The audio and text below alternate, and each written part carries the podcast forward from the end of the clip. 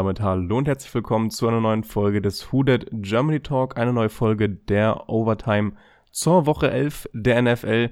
Und natürlich mache ich das wie immer nicht alleine. Ich begrüße an meiner Seite heute mal wieder den Bene. Servus, guten Abend. Und natürlich wie immer auch den Phil. Guten Tag. Und ebenfalls wie immer vorneweg der kurze Hinweis. Wir sind auf Social Media aktiv. Das betrifft insbesondere Facebook, Instagram und Twitter. Wenn ihr euch also mit in die Folgen einbringen wollt, wenn ihr mal Feedback habt, wenn ihr irgendwas zu uns sagen wollt, erreicht ihr uns über unsere diversen Social Media Kanäle. Dabei würde ich es dann auch belassen und so schnell es geht einsteigen in die Woche. Und wir haben uns entschieden, wir sprechen heute über zwei äh, NFL-Spiele abseits von den Saints, die direkten Einfluss auf die Saints haben. Und da fangen wir an mit den LA Rams bei den Bucks. Das Spiel von Stand bei Aufnahme gestern Nacht. Und das gewinnen die Rams bei den Bucks mit 27 zu 24. Und es war ein extrem spannendes Spiel. Ähm, bis kurz vor der Halbzeit stand es äh, 14-14.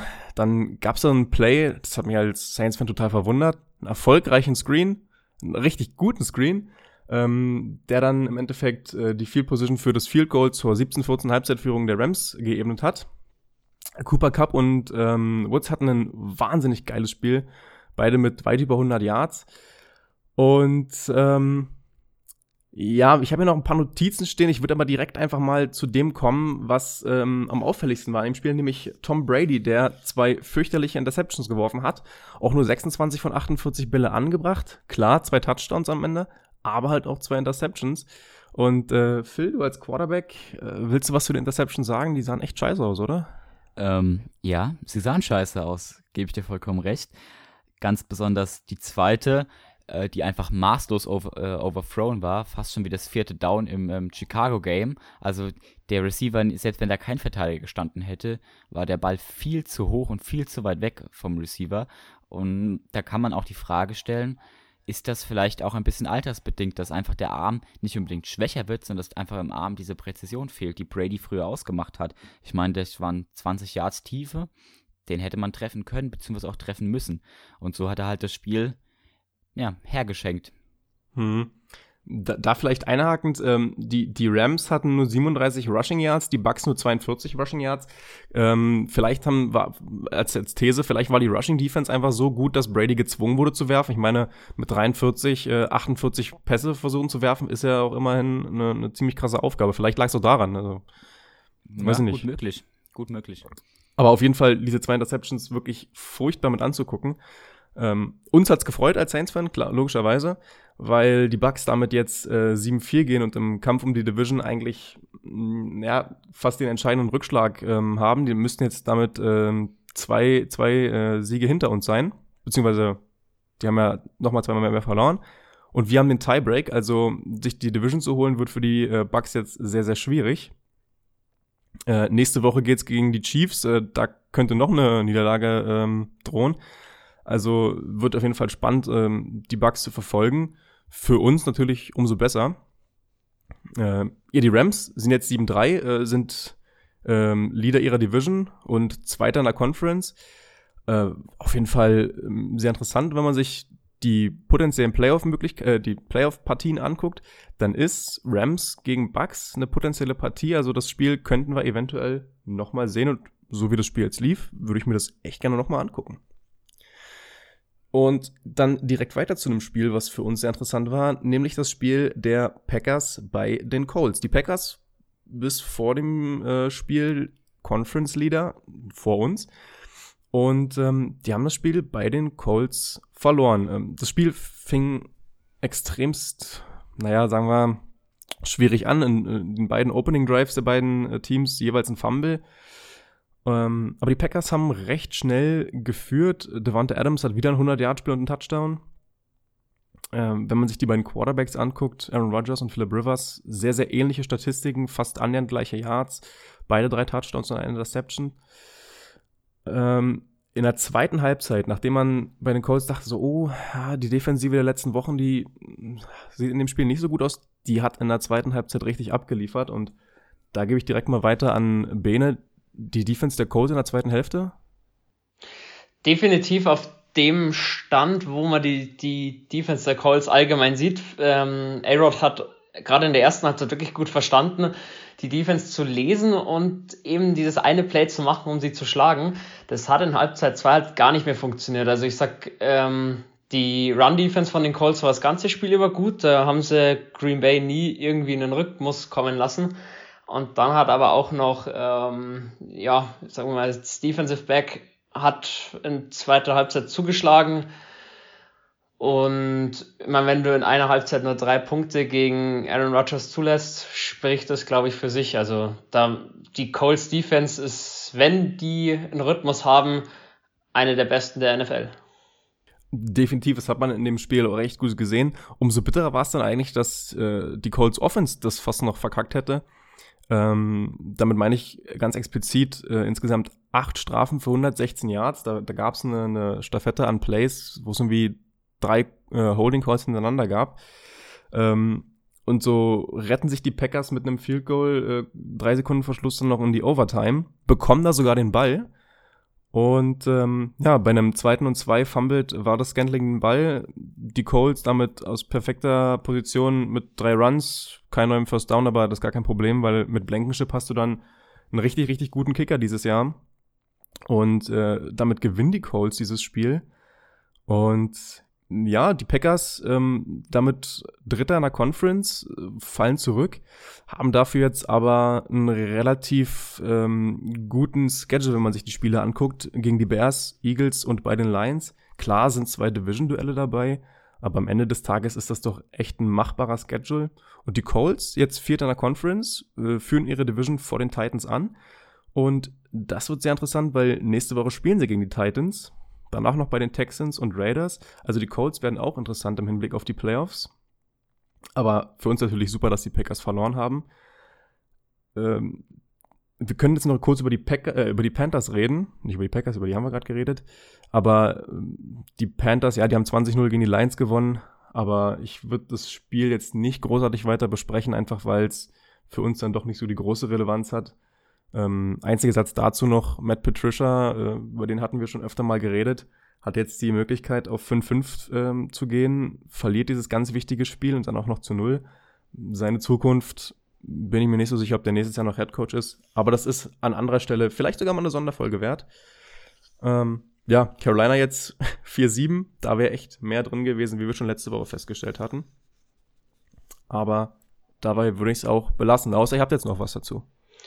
Nee, ich finde halt nur zu den Lions, das ist halt bei Matt Patricia nach das dritte Jahr, wo er jetzt Head Coach ist. Zweite oder dritte, ja. ja. Keine Linie zu erkennen, kein Plan, fragwürdige Calls in der Offense von ihm.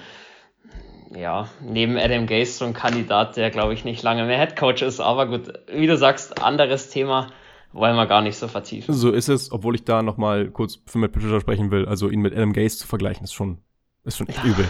es ist schon, ist schon wirklich hart. Ja, ich werf sie nur in dasselbe Boot. Ich ja, vergleiche sie nicht zwingend miteinander. Genau, dabei würde ich es dann auch an der Stelle belassen. Und damit kommen wir dann zu dem Spiel, was uns alle am meisten interessiert, nämlich dem Division-Duell der Falcons bei den Saints.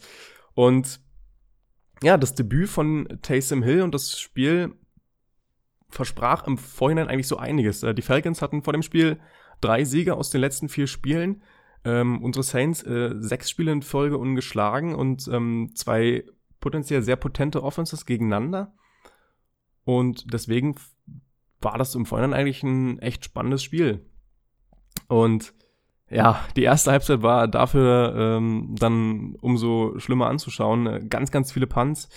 Ähm, Young Ho Koo, der Kicker von den Falcons, mit drei Field Goals aus 28, 51 und 52 Yards. Anhand der weiteren Field hat man gesehen, auch die, die Falcons haben da offensiv nicht viel auf die Reihe bekommen. Äh, Latz hat mal den wieder ein Field Goal verschossen, das zweite diese Saison. Ähm, hat das Ding links gegen äh, die Goalpost gedoinkt. Und so stand es Mitte des zweiten Viertels 9-3 für die Falcons. Äh, unter anderem mit so einer tiefen Bombe wieder von Matt Ryan. Und da dachte ich so, ach nö, unsere Defense war so gut und jetzt so ein Play.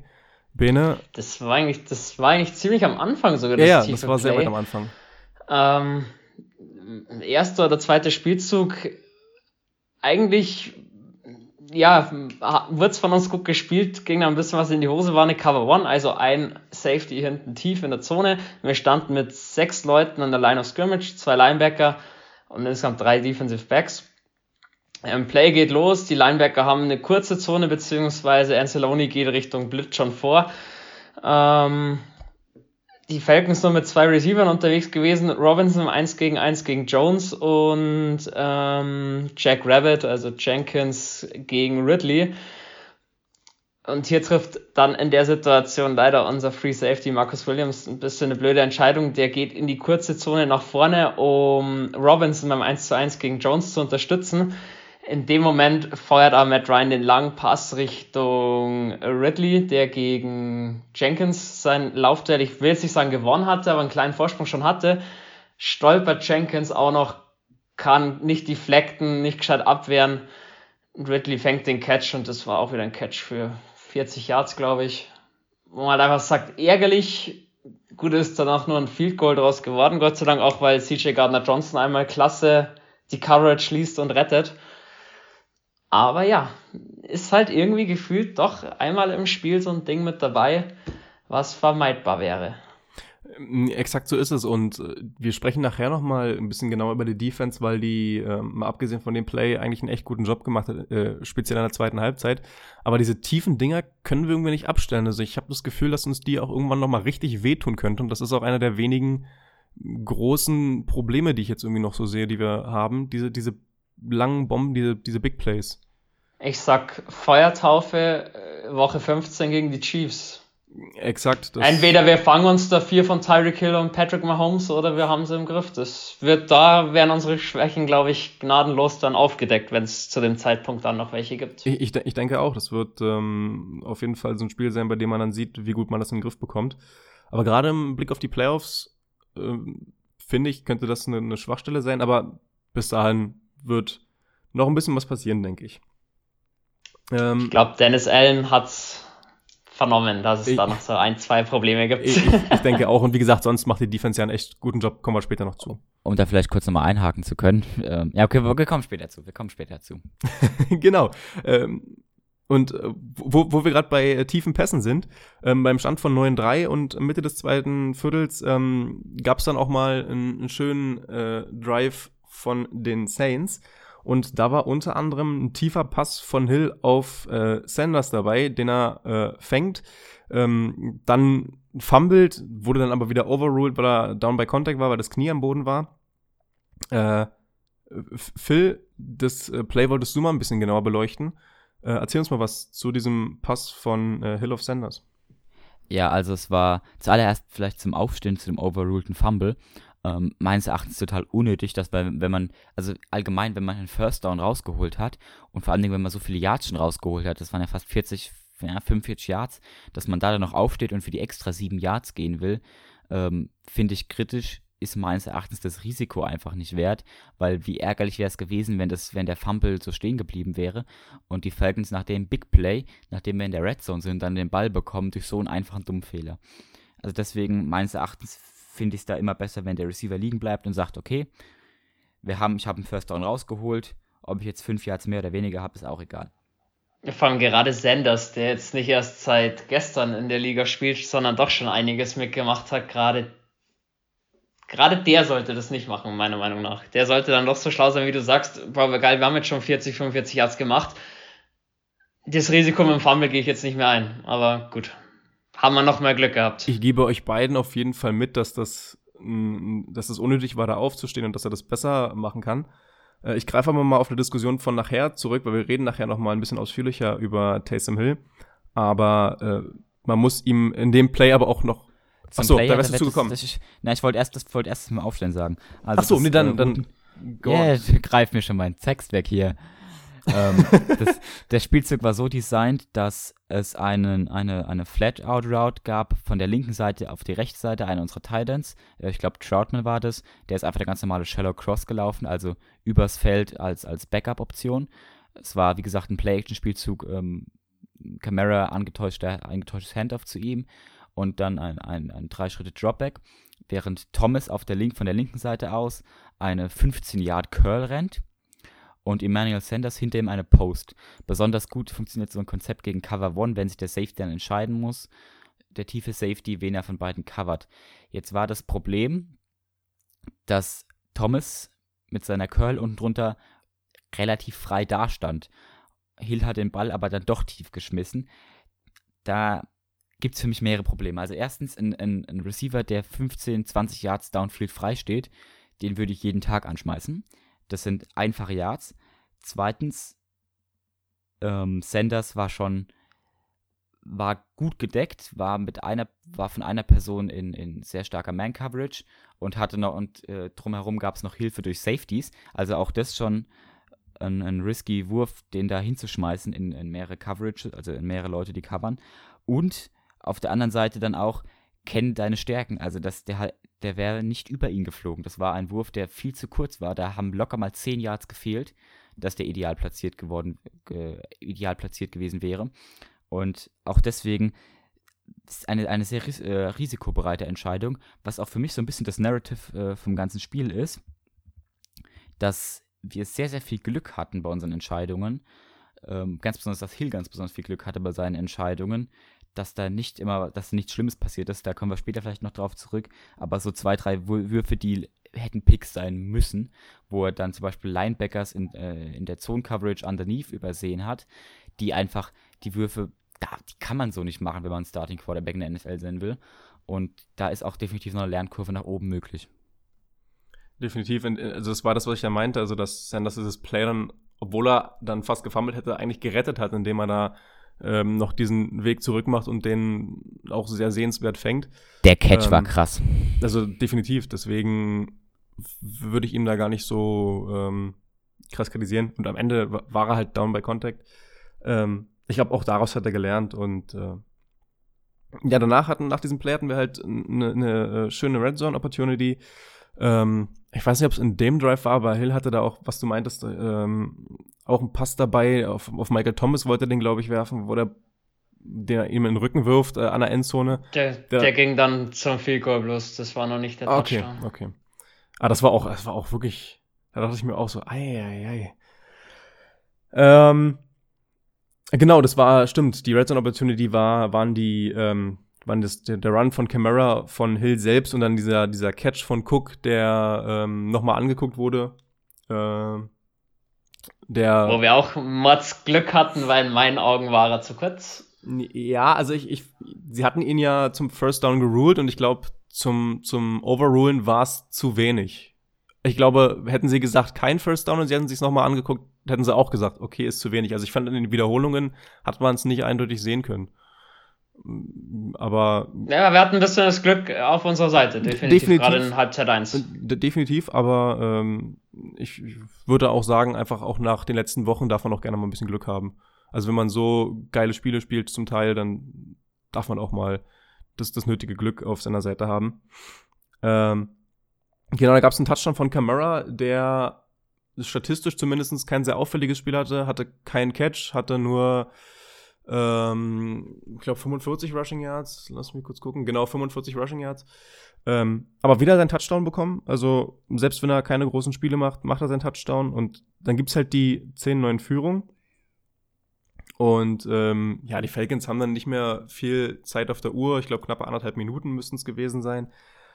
Und äh, ja, die kriegen dann noch mal, die Falcons kriegen noch mal drei First Downs, kommen bis ungefähr zur Mittellinie haben dann noch paar Sekunden auf der Uhr und dann schmeißt halt äh, Matt Ryan diesen, diesen langen Pass in die Endzone mit der Hoffnung, ja gut, wenn einer fängt, dann ist ein Touchdown, wenn nicht, dann ist auch nicht schlimm, weil dann ist eh Halbzeit.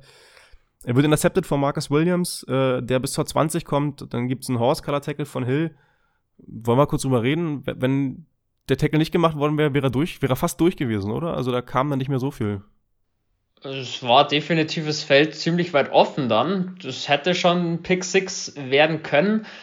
Ja, böse Zungen würden behaupten, dass Matt Ryan A nicht Kyler Murray ist und B nicht D-Hop hat, aber du kannst als Matt Ryan schon mal versuchen, Julio Jones oder ähm, na, äh, Ridley in der Endzone mit einer Hail Mary zu erreichen. Aber von uns super verteidigt, keine blöde PI oder so irgendwas genau. eingehandelt, super abgefangen.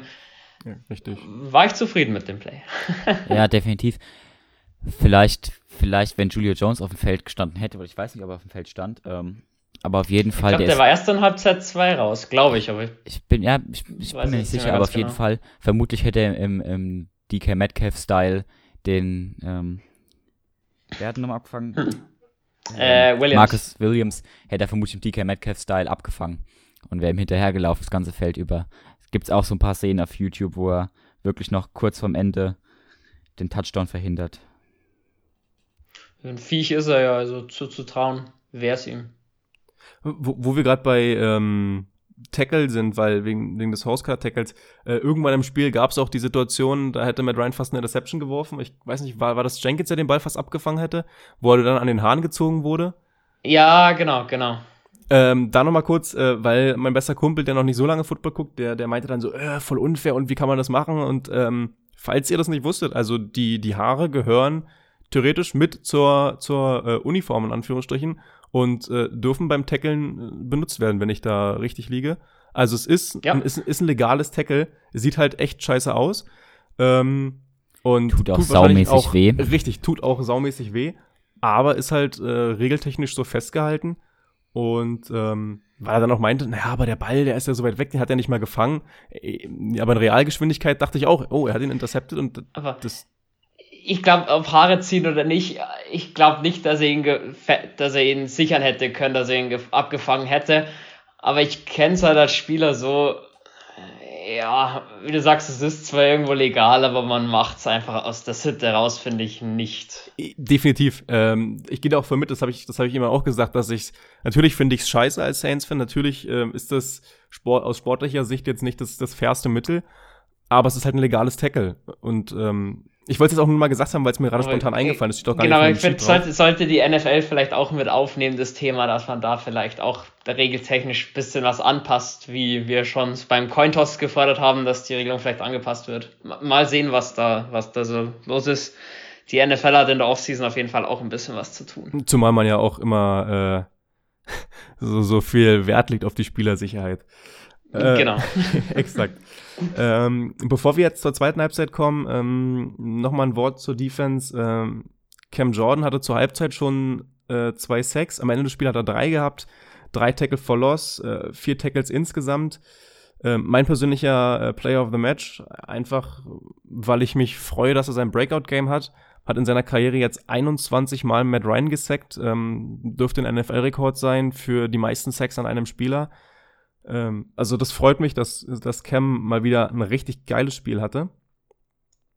Äh, und Zum, generell ist der Owner von Matt Ryan, äh, Matt Ryan, wie du gerade gesagt hast, und generell unsere D-Line war mit 8-6 halt einfach nur krank. Genau, da, da, da reden wir gleich nochmal ganz kurz in, in, äh, ein bisschen tiefer drüber.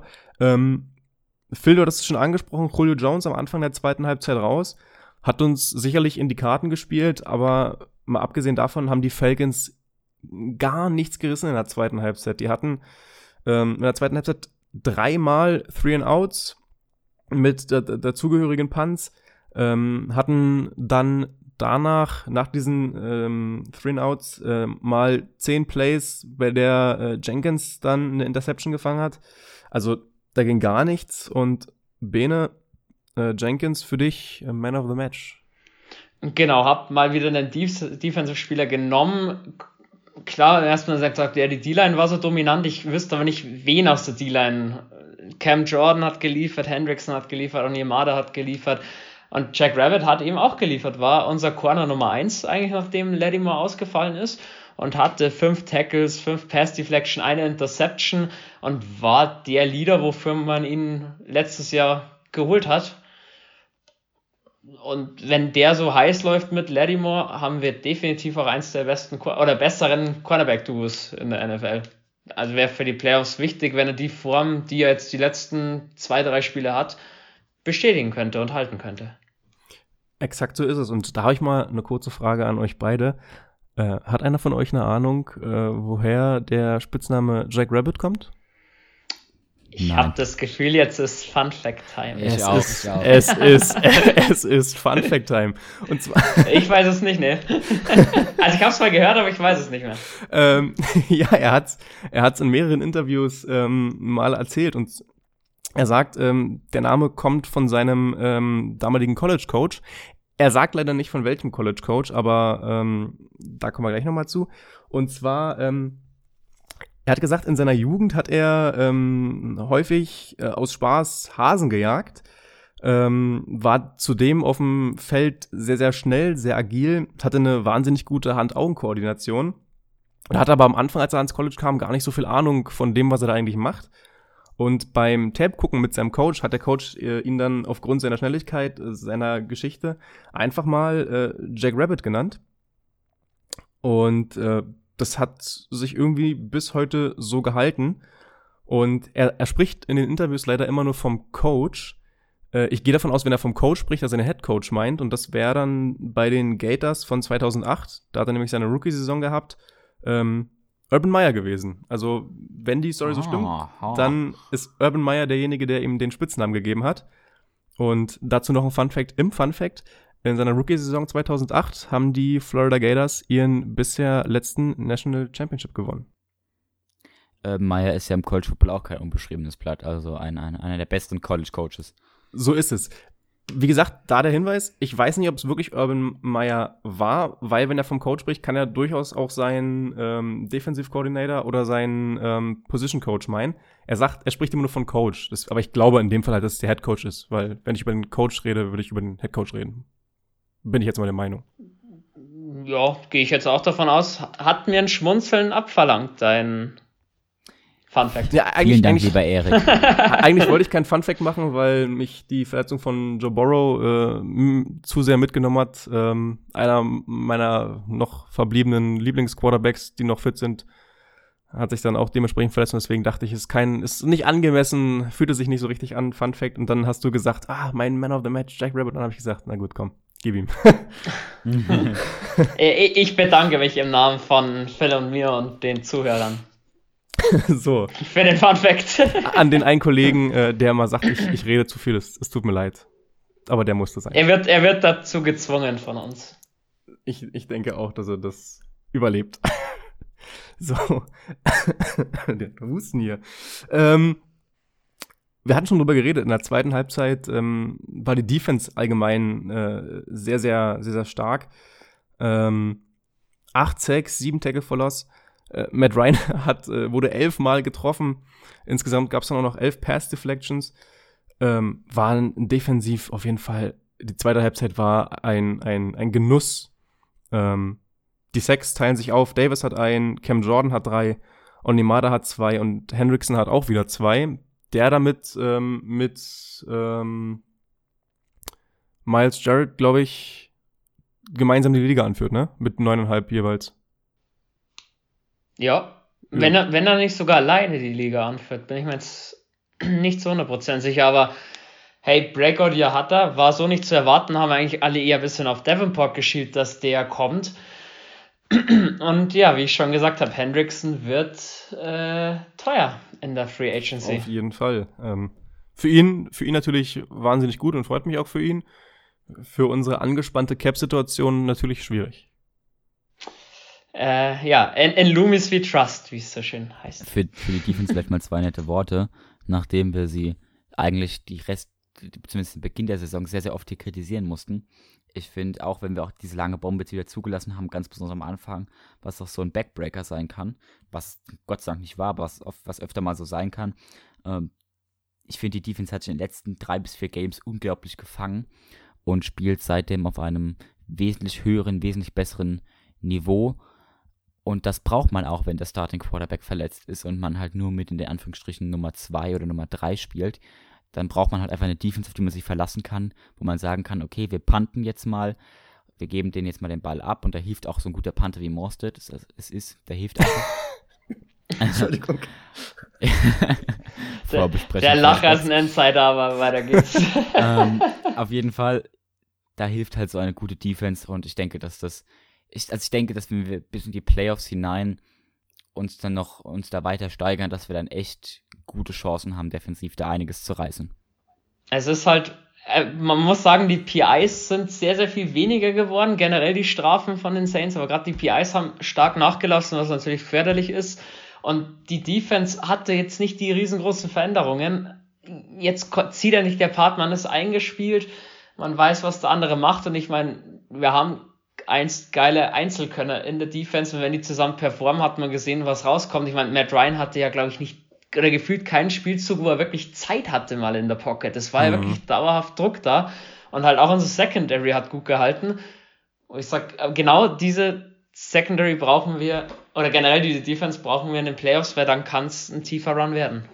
Zumal man da jetzt, da muss ich auch noch ganz kurz einwerfen, dass viele von denen Sacks, die wir bekommen haben, nicht individuelle Sacks waren, sondern Coverage-Sacks, wo einfach mit Ryan zum ersten, zum zweiten, zum dritten äh, Read durchgegangen ist und einfach keinen Ball gefunden, äh, kein, ja. keinen Spieler gefunden hat, an den er den Ball anbringen kann. Auch der erste Cameron Jordan Sack war so einer. Und ich glaube, letztes Jahr haben wir gegen die Falcons verloren ein Spiel, ne? Hm. Genau. Und, da, und das war das, das war im Prinzip das umgedrehte Spiel, da ging es Breeze nämlich so. Da haben wir auch unfassbar viele Sacks eingesteckt, weil Breeze einfach nicht durch seine Reads kam, weil der erste war zu, der zweite war zu, der dritte war zu und zack hat er einen Dealer im Gesicht gehabt. Und so gewinnt man Spiele in der NFL. So ist es. Das spiegelt sich übrigens auch in den Statistiken von Matt Ryan wieder, der zwar wieder 232 Yards geworfen hat, obwohl er da auch deutlich mehr kann und auch meistens äh, deutlich mehr wirft, aber halt kein Touchdown und zwei Interceptions. Ähm, Rating von 48,5. Äh, für ihn ein, ein, gebrauchter Tag. Ich glaube, wenn du elfmal äh, den gegnerischen Defender im Gesicht hast, boah, ist, ist das kein schöner Tag. Äh, wird Spaß. Wird spannend sein, in zwei Wochen zu sehen, ähm, ob sie daraus was gelernt haben, weil da spielen wir direkt wieder gegen die Falcons.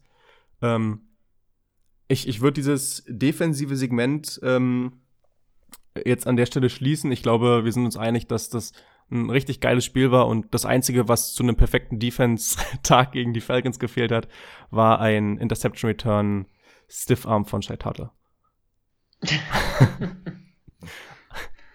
also, falls ihr, die Szene, ja. falls ihr die Szene nicht kennt, was unwahrscheinlich ist, guckt sie euch an. Äh, Tuttle und Matt Ryan haben eine Vergangenheit. ähm, genau.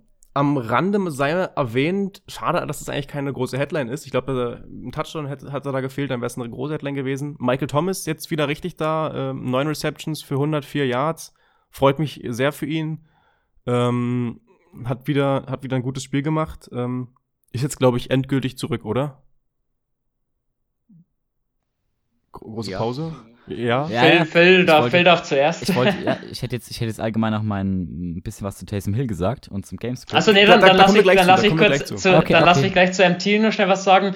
Jules hat's in der ähm, Warm-Up-Folge, in den 30 Minuten, wo er geredet hat, mal zwischendrin erwähnt, dass er denkt, dass die Connection zwischen Hill und Thomas da sein wird und dass Michael Thomas sehr viel mehr Catches bekommen wird. Die hat er bekommen und wie du sagst, das habe ich nur so als Sahnehäubchen oben der Touchdown noch gefehlt, aber hey, der kommt dann im nächsten Spiel, weil er ist überfällig. Und MT ist wieder da, hat man gesehen. Wahnsinns-Catches gehabt, kann man nur zufrieden sein. Was ich ähm, sehr, sehr schön fand, ähm, ich habe des Öfteren schon über Michael Thomas äh, gemeckert, ähm, was seine Off-Field-Sachen betrifft.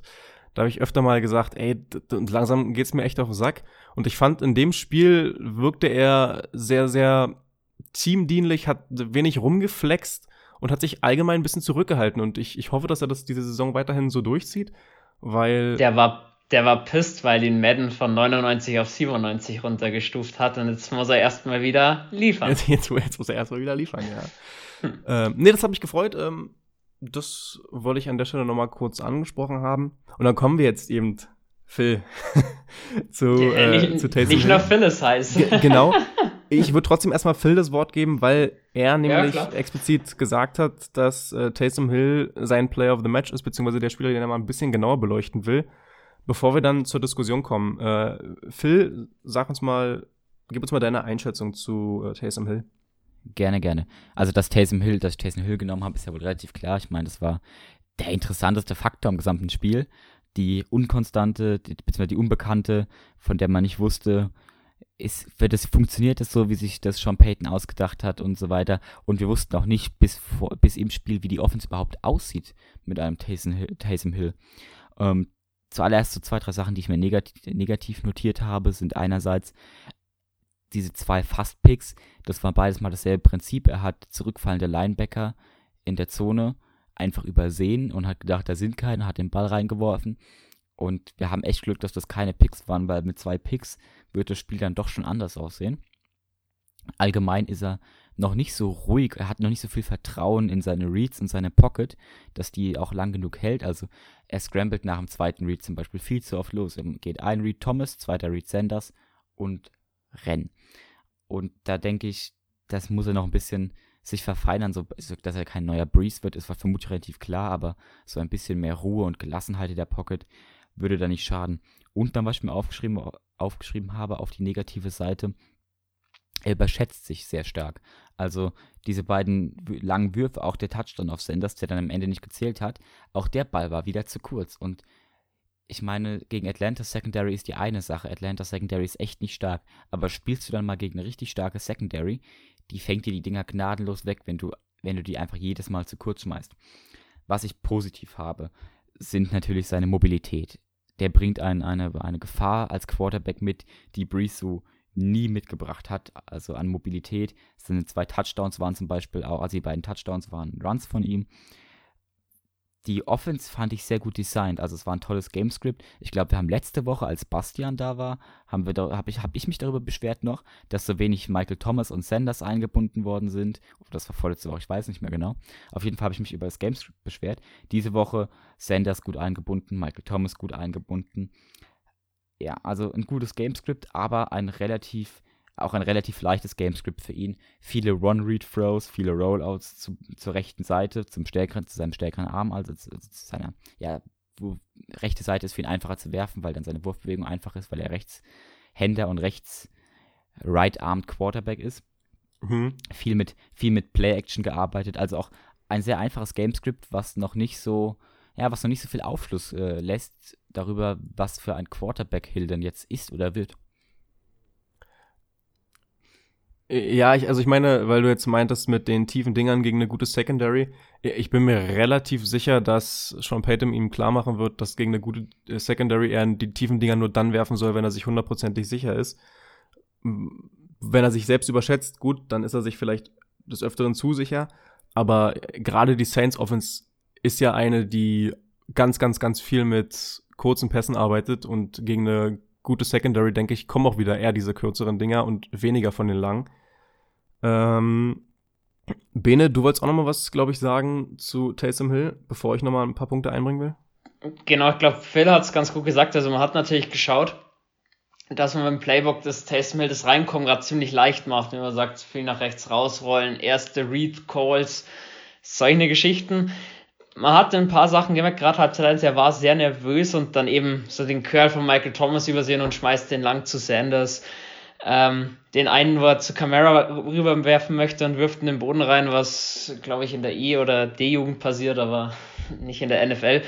Kommt vor. Ähm, es ist halt so ein bisschen der Überraschungsmoment ist jetzt immer noch da, weil du bist aus dem Spiel, finde ich, nicht richtig schlau geworden. Ich habe ein bisschen ja, damit gerechnet, dass unser Playbook sehr den Baltimore Ravens ähneln wird, weil Hill eben stark im Lauf ist. Fand ich dann gar nicht so krass. Ähm, generell der Gedanke, dass der keinem von uns gekommen ist, so dass Winston so der Quarterback ist, der auf die Schnelle übernimmt und wenn da mal ein Gameplan steht, dass Hill dann reinkommt. Im Nachhinein, wenn man das, im Nachhinein, wenn man sich das nochmal äh, ja, durch den Kopf gehen lässt, so ja klar, nicht die blödeste Idee, auch einfach mal um Hill zu testen für die Zukunft. Ich meine, der kriegt nächstes Jahr 8 Millionen Dollar oder noch mehr bezahlt. Wieso jetzt nicht testen, aber nicht vielleicht doch der, der Franchise Quarterback sein kann? Ja, wie viel sagt, mit besseren Secondaries wäre vielleicht auch eine Interception dabei gewesen. Ich fand es fürs erste Spiel jetzt ganz gut. Ich bin froh, dass es die Falcons Secondary war ist halt blöd, weil die nächsten drei Spiele, glaube ich, werden, ob wir da so viel aufschlussreicher werden und so viel mehr sehen, weiß ich nicht, weil die nächsten drei Gegner sind Broncos, Falcons und die Eagles. Das sind jetzt keine High-Class äh, Secondaries oder Defenses in der NFL. Aber hey, lass uns überraschen. Ich fand's in Ordnung für, für den ersten Auftritt. Hat er, glaube ich, ganz gut gemacht und ich glaube, der, der lernt von, von Spiel zu Spiel, von Situation zu Situation. Ich kann sie mir nicht mal verdenken, dass er nervös war, weil wenn ich jetzt richtig auf dem Schirm habe, ist es sein erster Starting-Job äh, seit BYU im College. Da ist doch klar, dass man dann mal nervös ist und wenn man sich die Stats so durchliest, 233 Yards, Ähm, zwei Rushing-Touchdowns, waren ja im Prinzip die einzigen zwei Touchdowns in der zweiten Hälfte. Äh, Quarterback-Rating äh, von 108,9, also das liest sich schon alles ganz gut. Äh, was mich ein bisschen äh, geärgert hat, war dieser dämliche Fumble. Ähm, klar, man führt 24-9, vielleicht passiert ihm das nicht, wenn wenn man, ähm, wenn das ein engeres Spiel ist. Aber es ist wieder ein Fumble, wieder ein Fumble, der verloren geht. Das muss er meiner Meinung nach in den Griff bekommen. Und ansonsten ist er schon zumindestens als, als Backup schon echt, echt gut, weil er halt Qualitäten durch das Run-Game mitbringt, die, die Breeze zum Beispiel nicht hat. Genau, also ich finde, das ein komplett anderer Quarterback-Typ hat. Das fand genau. ich eigentlich ganz schön zu sehen, dass wir einen mobilen Quarterback haben. Zu der Fumble-Geschichte. Den ersten und einzigen Catch von Adam Troutman, da sieht man's der merkt, oh, jetzt kommt gleich das Tackling, der sichert mit beiden Armen den Ball. Und Hill, wie du sagst, wenn es knapp ist, macht er das vielleicht auch so, will er halt noch, keine Ahnung, fünf Yards vielleicht rausholen, hält ihn nur mit einem Arm fest, kriegt ihn rausgeschlagen. Unser Coach sagt auch immer zu unseren Offensivspielern, wenn ihr wisst, das Tackle kommt gleich, dann mit beiden Händen den Ball sichern, bitte ja nicht fummeln ja, muss man abstellen, weil wenn wir jetzt jedes Spiel ähm, ein Fumble von Hill haben, dann können wir auch Winston spielen lassen und da pro Spiel eine Interception irgendwo erzwingen, in Anführungsstrichen. Das ist eine ja, perfekte Überleitung. Muss, muss, muss, er ab, muss er abstellen. Das ist tatsächlich eine perfekte Überleitung, weil du Winston jetzt ein Spiel mitgebracht hast. Ich bin nach wie vor noch ein bisschen überrascht, dass, ähm, dass Hill dann wirklich diesen Starting-Job bekommt und auch in der Form bekommt, also, dass er startet, okay, aber äh, Winston hat ja keinen einzigen Snap gesehen. Und ähm, ich, ich habe es letzte Woche schon gesagt und sag's auch diese Woche. Im Prinzip ist der Ausfall von Breeze eine extrem ähnliche Situation wie letztes Jahr. Letztes Jahr ist er ähm, auch mittig, da ein bisschen früher ausgefallen. Und letztes Jahr ist Teddy reingekommen. Ich möchte übrigens nochmal sagen, weil da Feedback kam, ich möchte auf gar keinen Fall Teddy Bridgewater und Jameis Winston auf eine Ebene setzen. Das sind zwei unterschiedliche Quarterbacks und ich möchte sie, was ihr Skillset betrifft, nicht auf eine Ebene hieven. Ich sage nur, dass die Situation sehr ähnlich war. Und letztes Jahr kam halt Teddy und dieses Jahr kommt halt Hill und ja, aber Hill hatte letztes Jahr keinen so einen fetten Vertrag. Richtig, und da, da komme ich jetzt nämlich zu, zu ähm, drei potenziellen Gründen, warum, warum ähm, Hill spielt und nicht Winston. Und zwar diese, diese ähm, Ideen gehen jetzt von der Theorie aus, dass beide 100% fit sind, ja, also deswegen. Ähm, die erste ist, dass Winston gegebenenfalls äh, im Mindset und im Lockerroom nicht so gut ankommt. Glaube ich tatsächlich nicht, weil ähm, ich gehört habe, dass sich mehrere Spieler dafür ausgesprochen haben, dass Winston wohl startet. Habe ich äh, so aus mehreren Quellen gehört. Dementsprechend können es Lockerroom-Issues eigentlich nicht sein. Die zweite, das wäre das, was äh, Bene gesagt hat, Hill hat halt einen Vertrag jetzt zwei Jahre, ähm, 21 Millionen, 16 davon garantiert. Könnte man jetzt sagen, gut, den musst du halt auch irgendwann mal spielen lassen, wenn dein Nummer 1 Quarterback ausfällt, weil klar, Schweizer Taschenmesser hin oder her, aber 16 garantierte Millionen ist schon eine ganze Menge. Äh, Finde ich tatsächlich eine logische Begründung, warum er spielt. Und dann hat Phil noch eine Theorie, und zwar, dass man Winston so ein bisschen na, billig halten will fürs nächste Jahr, weil jetzt wäre ja so das Jahr, in dem man sich beweisen könnte und für potenziell kommende Verträge spielt. Und wenn er sich nicht zeigen kann, dann bleibt er für viele Franchises vermutlich unattraktiv. Phil, erklär uns doch mal so ein bisschen weiter diese, diese Theorie, weil die kam ja von dir. Also ja, kann ich machen. Mittlerweile, von dem, was ich gehört habe, bin ich aber auch von der Theorie schon wieder abgerückt. Also ich erkläre sie trotzdem mal weiter. Ich glaube, dass es aber eine Mischung aus zwei und drei ist. Ähm, ich denke, dass das, ich denke einfach, dass sie Hill testen wollten. Und ich meine, jetzt bietet es sich an, Hill zu testen. Und ich glaube, dass der Gedankengang ungefähr so läuft. Bei Winston weiß man, was man hat. Man kann Winston relativ einfach evaluieren. Erstens ist Winston ein relativ klassischer Quarterback, also keiner, wo man sagt, okay, der spielt einen komplett anderen Stil. Zweitens kann man ihn so relativ billig halten über die Saison, wenn man ihn nicht spielen lässt. Und drittens, wie gesagt, kann man mit vier Jahren Tape auch sehen, was er kann, was er nicht kann. Bei Hill ist das anders. Man hat jetzt das Tape von BYU und dann die 20 Plays, die er als Quarterback für die Saints hatte, wovon ja 15 Plays Runs waren, wo er vielleicht fünf mhm. Pässe in der Saison schmeißt. Und das ist halt einfach nichts, wo, wo man einen Quarterback evaluieren kann. Und man gibt ihm diesen riesen Vertrag, zwei Jahre, 21 Millionen. Bei der Cap-Situation, die wir haben, für einen im Prinzip aktuell zu dem Zeitpunkt nur Gadget-Player, das, ja, ne, kann man sich denken, dass da vielleicht schon der Plan war, dass Hill eventuell doch mal der Erbe wird von Breeze oder zumindest hm. in, der, in der engeren Auswahl steht. Hm. so gesehen hättest du nächstes Jahr dann einen billigen Starting Quarterback, wenn das wird. Ähm, zu Winston noch, ich finde, nächstes Jahr sind halt wieder viele Teams da, die den Quarterback suchen. Wo denke ich auch Winston schon eine Chance hat, dass er runter oder dass er irgendwo in einem anderen Team unterkommt. Da lasse ich mich persönlich überraschen. Apropos überraschen, es war halt eine Mordsüberraschung, wo dann am Freitag das so ein bisschen durchgesickert ist, Hill startet. Damit hat, glaub, haben die wenigsten gerechnet und jetzt Leute, stellt euch vor, an diesem Freitag kommt dann mehr oder weniger raus, Winston startet im nächsten Spiel wäre. Dann ist schon wieder, dann ist schon wieder keiner darauf vorbereitet und ich will's, ich will's nur angesprochen. Würde ich fast aber noch eine Woche mit warten, weil die Falcons sich jetzt auf Phil eingespielt haben, eingestellt haben und dann die Bombe zu droppen. Na gut, jetzt spielt Winston. Das wäre für die Falcons ja ein richtiger Mindfuck. Ja, also das, das möchte ich gar nicht ausschließen, dass Peyton sagt, gut, Drew Brees ist drei, vier Spiele draußen, er gibt zwei Spiele Hill als Starter und eins trotzdem Winston, einfach um zu sehen, was Sache ist. Mal schauen, ich denke, das weiß nur Sean Payton selber. Darf ich mal eine ganz, ganz provokante These in den Raum werfen? Zum Thema genau. ähm, Wurfgenauigkeit mit, mit, mit ähm, Jameis Winston. Wir hatten ja schon gesagt, Taysom Hill hatte ein, zwei Würfe dabei, die er so im Leben nicht werfen darf. Zum Beispiel dieser Fast-Interception in der Endzone, dieser Ball auf Sanders, der wahnsinnig unterworfen wurde. Da meine arrogante und ähm, ein bisschen überspitzte These, die hätte Winston nicht schlechter werfen können. Da gebe ich dir recht. Gehe ich mit. Also von daher könnte man ja tatsächlich gegen, gegen die Falcons im anderen Spiel mal probieren, ob es, ob es vielleicht.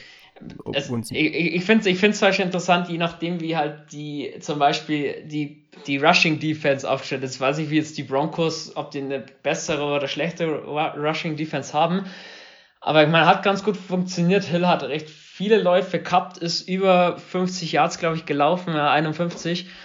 Ähm, Winston ist halt auch nicht der Runner. Aber wenn du jetzt sagst, du hast eine starke Run-Defense, dass du da dann vielleicht einfach Winston noch spielen lässt, weil er ein anderes Skillset hat. Hm. Wird, wird, wird man sehen, wird man sehen. Ich bin jetzt gar nicht so sicher, weil du gerade nochmal Rushing ähm, Offense gesagt hast. Ähm, 168 Yard Rushing. Ich glaube, die, die Warm-Up-Folge hatte was gesagt von wegen 150 Rushing Yards. Genau, da würde ich schnell durcharbeiten. Unsere Thesen, muss ich sagen, Exakt. Julian hatte alle vier richtig. Boah, stark. nicht schlechtes haben, haben Jules und ich nicht geschafft. Äh, erste These war es, die Falcons zwei plus Turnover erzeugen. Wir hatten nur einen Turnover, haben sie nicht geschafft. Die Saints über 150 Rushing Yards, haben Jules und Julian ja gesagt, ich nein. Haben wir geschafft mit 168. Mhm. War die These Ridley 100 Yards, ein Touchdown. Er hatte 90 Yards, kein Touchdown. Hat er nicht geschafft. Und ähm, unsere Defense hält Matt Ryan unter 250 Yards und pickt eine Interception. Haben wir auch geschafft. Von daher Thesen soweit wieder ganz gut gewesen. Julian alle vier richtig. Props gehen raus an dieser Stelle. Also gerade für die Matt Ryan-Sache, dass er unter 250 Yards bleibt, hätte ich nicht gedacht. Also da wirklich nochmal auch von mir. War, war vom Spiel nicht zu erwarten. Nee, ne? fand, ich, fand ich auch. Ähm, jetzt gucke ich gerade auf unseren, äh, auf unsere Zeit hier und wir haben schon fast 49 Minuten. Ich hätte im Leben nicht gedacht, dass wir so lange heute reden. Wir haben eine Seite weniger Skript als sonst. Deswegen fasse ich mich bei meinem College-Take ganz kurz, falls ihr nichts mehr zu sagen habt. Ich wäre durch. Keine weiteren Aussagen. Okay, dann ähm, ganz kurzer College-Take und zwar ähm, zum Spiel Tulane bei äh, Nummer 25 gerankten Tulsa. Ähm, Tulane, übrigens Team aus, äh, aus äh, New Orleans, äh, deswegen auch vielleicht für, für uns ganz interessant, ähm, hat 21-14 geführt bis kurz vor Schluss und ähm, mit ein paar Sekunden auf der Uhr kommt die Hail Mary von Tulsa zum Ausgleich 21-21 und somit geht es dann in die Overtime. Und ähm, nach der ersten Overtime, die beide Teams mit einem Field Goal äh, beendet haben, ging es dann in die zweite Overtime. Und da hat Tulane ein Third and Goal an der 3-Yard-Linie und ähm, schmeißt ein Pick 6 und zwar 96 Yard ähm, Return unfassbares Spiel. Also wer da die Highlights irgendwie bei YouTube mal sucht, wirklich schön anzuschauen. Ähm, Gehe ich jetzt nicht weiter darauf ein, weil äh, wir dann doch länger gelauert äh, haben, als ich dachte. Und was noch zu erwähnen ist, worauf ich jetzt aber auch nicht weiter eingehe, ähm, Oklahoma State wurde richtig, richtig übel geklatscht äh, von Oklahoma im quasi Derby. Äh, Oklahoma State an 14 gerankt, Oklahoma an 18 gerankt.